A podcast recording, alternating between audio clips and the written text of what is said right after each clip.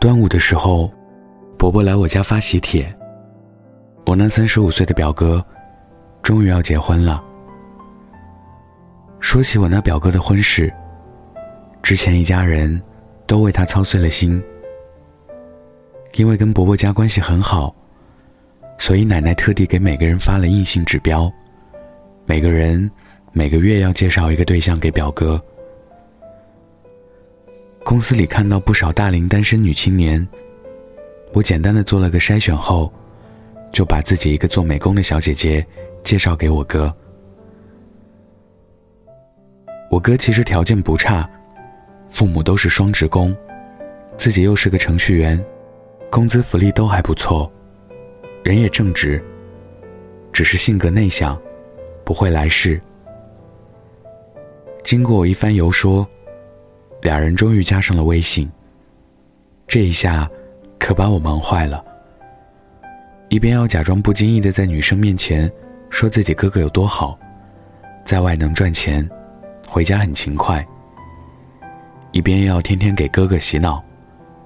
没关系。你要勇敢的把女生约出来，大不了做个朋友。真的，为了我这表哥，我也拼尽全力了。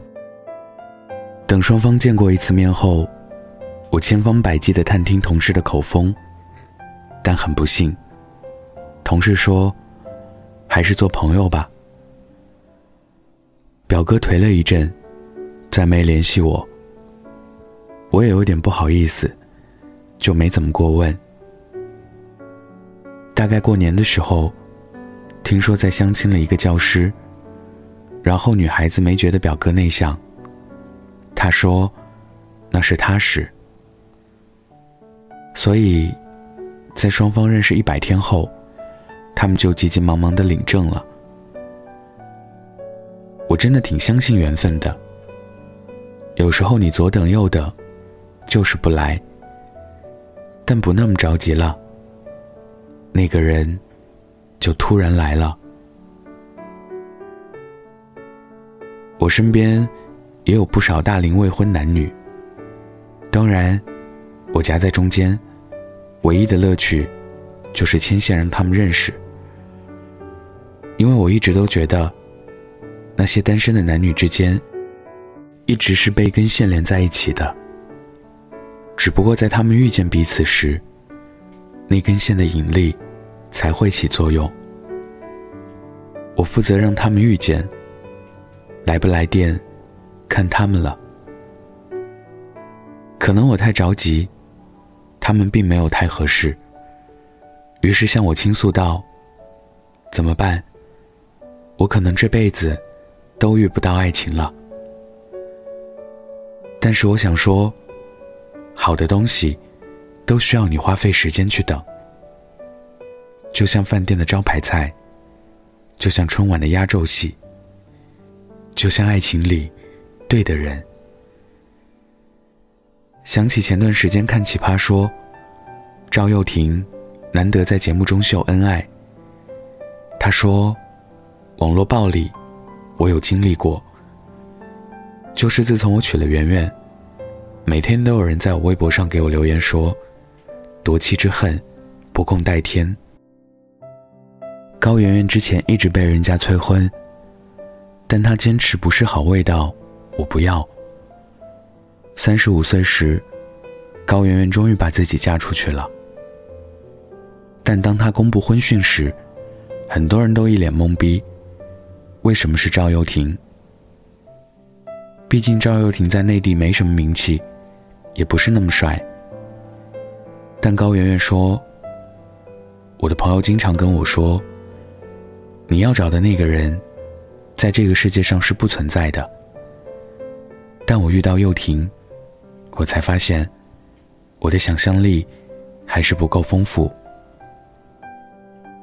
每一个单身的人，都在心里有个标准。我不想你坚持了那么久。”最后那几年，因为受不了周边的压力，找个人凑合。我一直觉得，每个人的人生节奏是不同的，这注定了大家遇见爱情时，年龄也不同。有的人四五岁就遇见了命中注定的人，就像李健和妻子小贝壳；而有的人四五十岁才遇见，就像巩俐和她的老公。重要的不是你什么时候遇见爱情，而是不管何时，你都不要放弃自己的成长和提升。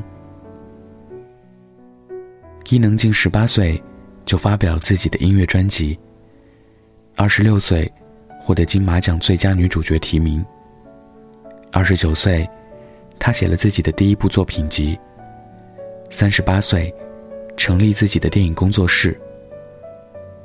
我最佩服她的就是，无论爱情是否顺遂，她都没有放弃让自己成长。众所周知，伊能静在遇见秦昊之前，还有过一段婚姻。秦昊在遇见伊能静之前，也遇见过很多人。但是只要幸福，遇见的晚，又有什么关系呢？我虽然不是恋爱至上的人，但我真心不希望我的朋友因为顶不住压力结婚。其实，就算已经过了结婚的年纪，没必要自我贬值，也没必要给任何人交代。你的人生过得怎样，你有权做主。你要相信，等下去，你会遇见那个让你相见恨晚的人。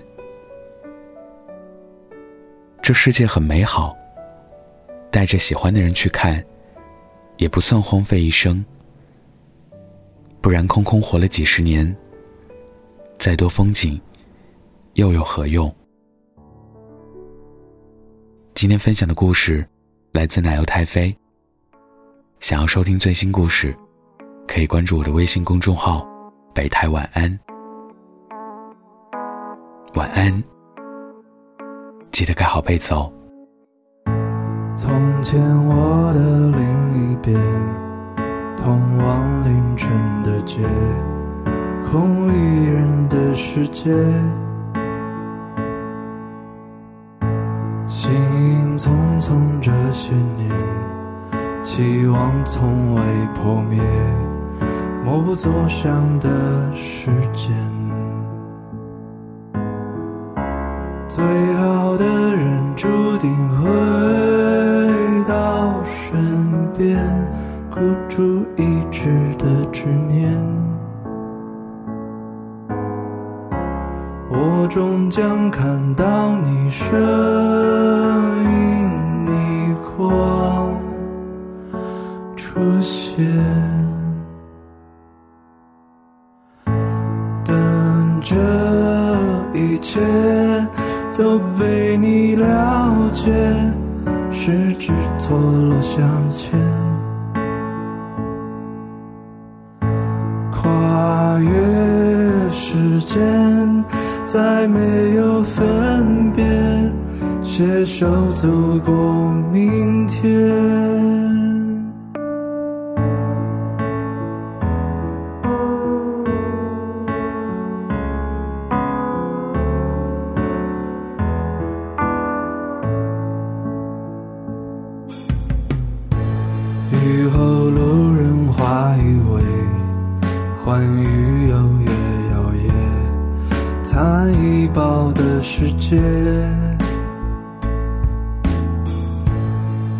光捧起你的脸，我飞在云层间，狂奔向你不停歇。你说最好的人会。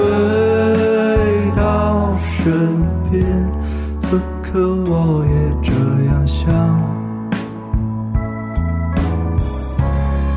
终将看到我最美模样出现等这一切都被你了解十指错落相牵跨越时间再没有分别，携手走过明天，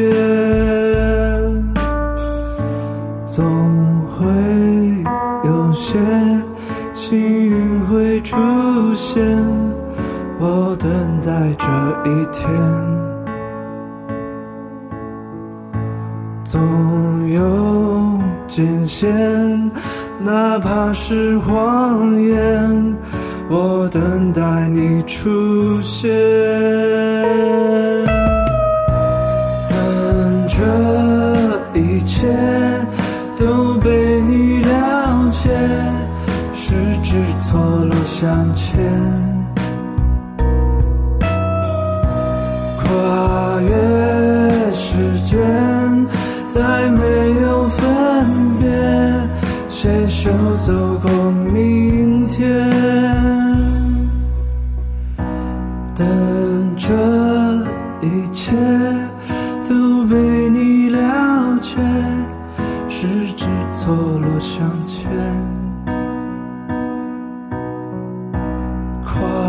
越时间，总会有一天。你出现我身边。